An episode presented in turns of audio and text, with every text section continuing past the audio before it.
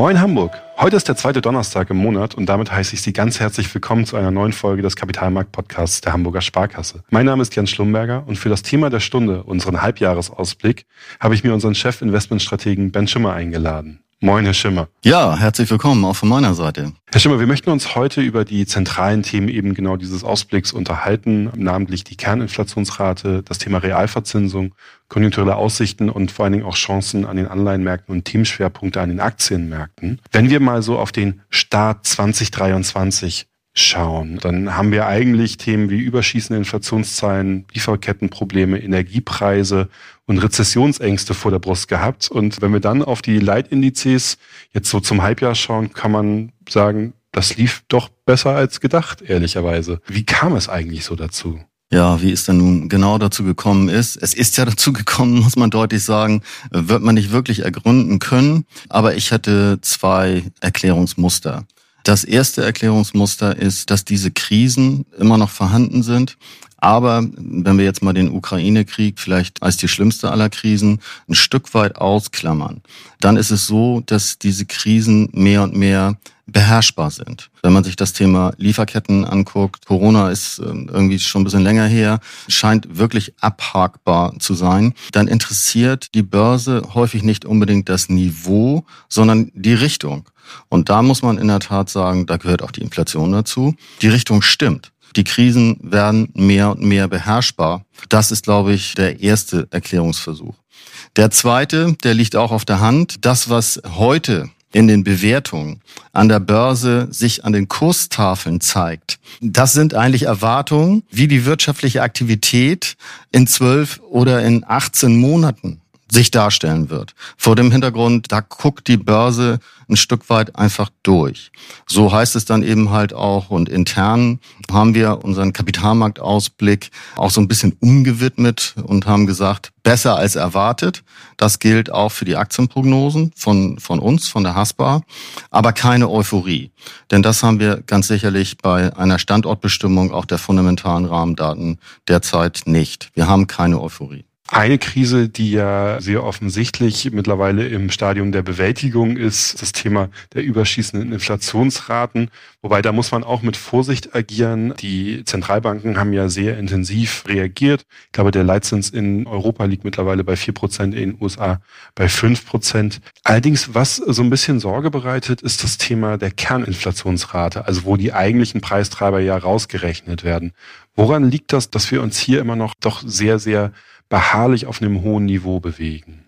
Eigentlich liegt die Antwort schon ein Stück weit in den guten einführenden Sätzen. Bei den Preistreibern, und das sind ja insbesondere die Energiepreise und die Nahrungsmittelpreise, daran mit einer hohen Abhängigkeit versehen, da ist es einfach so, dass sie entweder nicht mehr weiter steigen. Wenn sie nicht mehr weiter steigen, haben sie auch keinen Einfluss mehr auf die neuen Inflationsraten.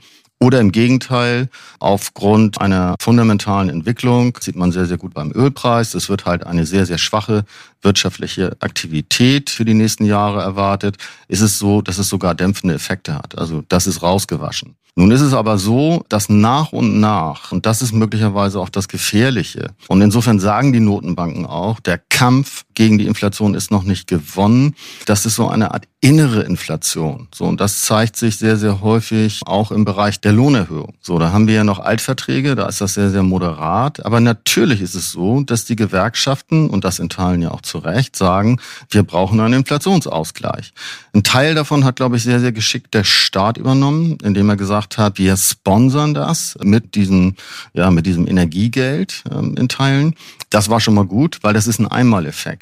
Kommt es jetzt aber eben halt, und das ist das, was Notenbanker wie der bekannte Teufel das Weihwasser fürchtet, nämlich zu diesem Lohnpreis-Lohneffekt. Das heißt, die Preise sind gestiegen, die Gewerkschaften derzeit auch in einer guten Machtposition, was den Arbeitsmarkt anbelangt, weil überall werden Fachkräfte, überhaupt werden einfach Menschen, es werden Leute, werden gesucht. Wir haben zu wenig Mitarbeitende derzeit hauen natürlich in Anführungsstrichen auf die Tonne und das auch zu Recht. Wenn nicht jetzt, wann dann? So, und das führt natürlich dazu, dass dann die Unternehmen wieder sagen, ja, aber dann kommen wir mit den Preisen nicht mehr hin. Also müssen wir die Preise erhöhen. So, und dieser sich selbst stimulierende Effekt äh, führt dann am Ende zu einer dauerhaft höheren Inflation. Auf jeden Fall führt er dazu, dass die Notenbank dieses 2%-Ziel never ever wird erreichen können. So und insofern muss die Notenbank, obwohl es glaube ich volkswirtschaftlich gar nicht mehr angebracht ist, jetzt in diesem Stadium noch die die Zinsen weiter zu erhöhen, darf sie keine Schwäche zeigen und muss wirklich, in Anführungsstrichen, ich sage das jetzt mal sehr salopp, muss draufhauen, damit dieses Gespenst nicht wirklich sich an die Oberfläche entwickeln kann. Das ist ein Riesenproblem hm. und das ist auch ein Problem für die Volkswirtschaft, dass die Notenbank sicherlich viel zu spät angefangen hat, diese Inflation zu bekämpfen und nicht wenige, ich gehöre auch dazu, sagt, dass sie den ersten Fehler, den sie gemacht haben, einem zweiten werden folgen lassen, nämlich dass sie zu stark und zu lange die Zinsen nach oben schleusen. Und wenn man sich so die Diskussionen und den Wortlaut von Anhörungen seitens der Notenbank anguckt, dann geht das genau in diese Richtung. Denn am Ende steht auch sehr, sehr viel auf dem Spiel. Es ist nicht, es ist eigentlich im Prinzip fast alles. Es ist das Thema Geldwertstabilität. Und es ist das Vertrauen in das Thema Geld. Und das werden die Notenbanken mit allem, was sie zur Verfügung haben, versuchen zu verteidigen. Und das misst sich eben halt in dieser Kerninflationsrate, weil die zeigt in der Tat, wie die eigentliche Inflation ist, bereinigt um diese sehr flexiblen Kräfte, die sind rausgewaschen. In dem Kampf gegen Inflation, Sie haben es gerade ja schon richtig gesagt, haben die Zentralbanken, hat die EZB, hat die FED ja sehr heftig reagiert, die Zinsschritte angezogen. Jetzt ist es mittlerweile ja im Markt schon fast Konsens, beziehungsweise der Markt nimmt ja schon eine Zinssenkung schon fast wieder voraus, beziehungsweise die Markterwartung ist eine Zinssenkung. Das ist, wenn ich richtig informiert bin, nicht unsere Meinung, zumindest nicht in naher Zukunft, oder? Ja, da ist jetzt in der Tat ein ziemlich lachendes Auge. Also das ist jetzt natürlich ähm, ein bisschen zu hochtrabend gesprochen, aber der Markt pendelt sich mehr und mehr der Hasper-Meinung an. Will damit sagen, das, was die Märkte noch vom halben Jahr gedacht haben, nämlich, dass die amerikanische Notenbank noch in diesem Jahr die Zinsen senken wird und dass die europäische Zentralbank, ich sag mal, mit Gehorsam das Ganze folgen lassen wird, nämlich dann im ersten oder zweiten Quartal 2024 ihrerseits äh, die Zinsen senken wird. Auf Neudeutsch, das ist rausgepreist. Der Markt glaubt es mittlerweile auch nicht mehr. Und ich glaube, es ist auch unrealistisch. Es ist eigentlich nur dann noch begründbar, und das hoffen wir alle nicht, wenn es einen externen Effekt gibt, so dass sich die Notenbanken unter Abwägung aller Dinge und auch dem Thema Inflation dafür entscheiden, wiederum Feuerwehr zu spielen, also Krisenbewältiger sein zu dürfen. Mit anderen Worten, es würde neue Geldsalven geben, und es würden die Zinsen gesenkt werden. Das kann ich mir beim besten Willen nur dann vorstellen, wenn wir einen externen Effekt haben. Also in irgendeiner Form brodelt es so hoch und so stark, dass die Notenbanken eigentlich nur noch retten können. Das hoffen wir nicht, das wissen wir nicht, aber das glauben wir nicht, dass das passiert. Also insofern ist die Hoffnung des sogenannten Kapitalmarktes und insbesondere im Bereich der Aktienmärkte dass wir bald Unterstützung seitens der Notenbanken in Form von niedrigen Zinsen bekommen werden. Ich glaube, die war verfrüht und die wird korrigiert und ich glaube auch nicht, dass die so schnell zurückkommen wird. Die Anleihenmärkte wurden ja auch von den Zinserhöhungen jetzt, die letztes Jahr begonnen haben, durchaus durchgerüttet, haben sich mittlerweile dann auf einem neuen Niveau eingependelt. Selbst wenn es zu Zinssenkungen kommen sollte, werden wir ja voraussichtlich nicht wieder in dieses Nullzins- oder extrem Niedrigzinsniveau zurückkehren. Das heißt, es ergeben sich ja durchaus auch Chancen an den Anleihenmärkten.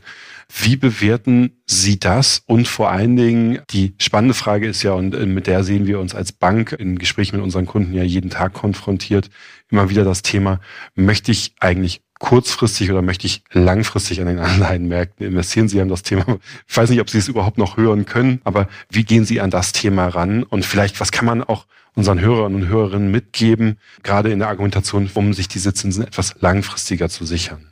Ja, ja ich glaube, wir haben, wir haben auf diesem Kanal dieses Thema auch schon mehrmals und mehr als wir gestriffen. Haben das, wir, haben das, wir haben das sehr prominent beworben, das genau. ganze Thema, das stimmt.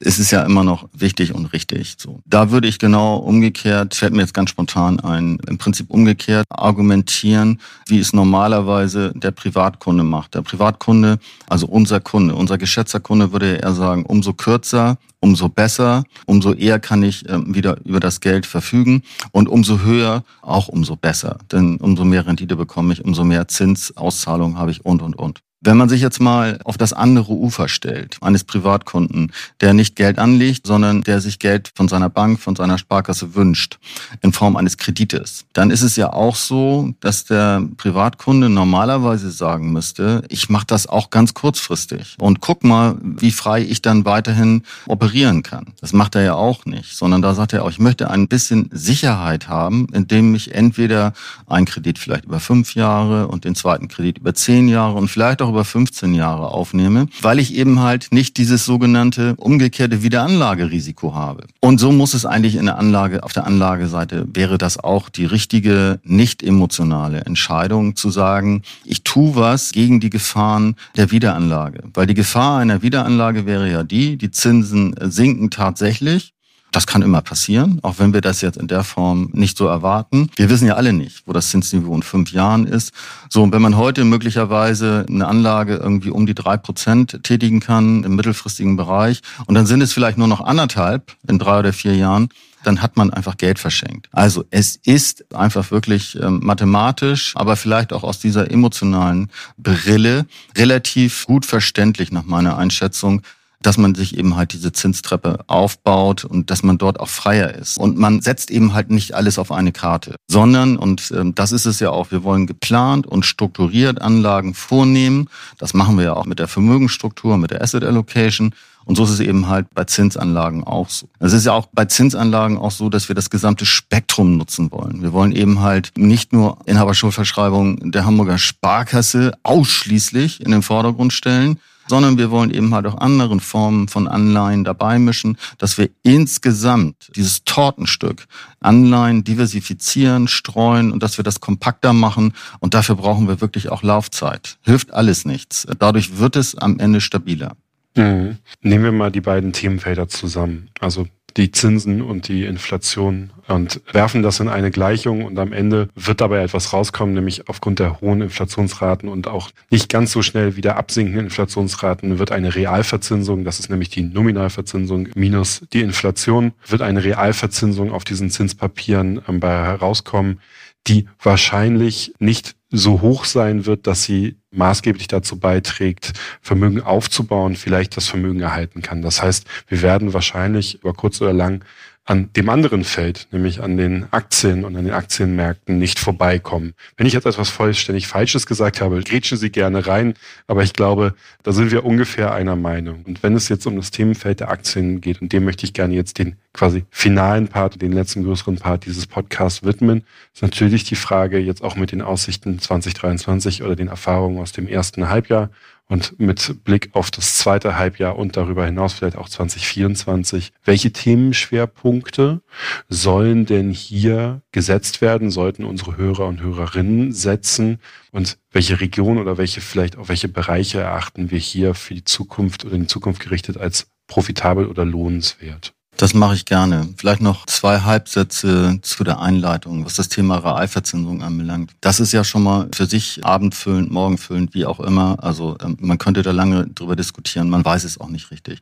Aber wenn wir vom Grundsatz her sagen, wir erwarten mittelfristig, also das gilt nicht für 2024, Inflationsraten, die höher sein werden als die Inflationsraten, die wir in den letzten zehn Jahren gekannt haben, dann spricht vieles dafür. Wir erwarten Inflationsraten um die zweieinhalb Prozent. Das heißt, bisschen Kosten hat man ja auch immer noch, also irgendwie um drei Prozent müsste man ähm, auf der Seite der festverzinslichen Wertpapiere schon mal erzielen, um eine leicht positive Realverzinsung zu haben. Das ist, was jetzt hohe Qualität im Bereich der Anleihen anbelangt, heute möglich. Also das ist die gute Botschaft. Wir müssten eigentlich auch mit dem jetzigen Renditeniveau eine positive Realverzinsung mittelfristig erzielen können. Reicht einem das? Das ist genau die Fragestellung demjenigen, der eigentlich seinen Vermögensaufbau lange abgeschlossen hat und eigentlich sagt, ich möchte mein, mein Vermögen in der Substanz erhalten, der könnte möglicherweise sagen, ja, das reicht mir. Bei demjenigen, der noch im Begriff ist, das Vermögen zu entwickeln, wird es ein bisschen wenig sein und da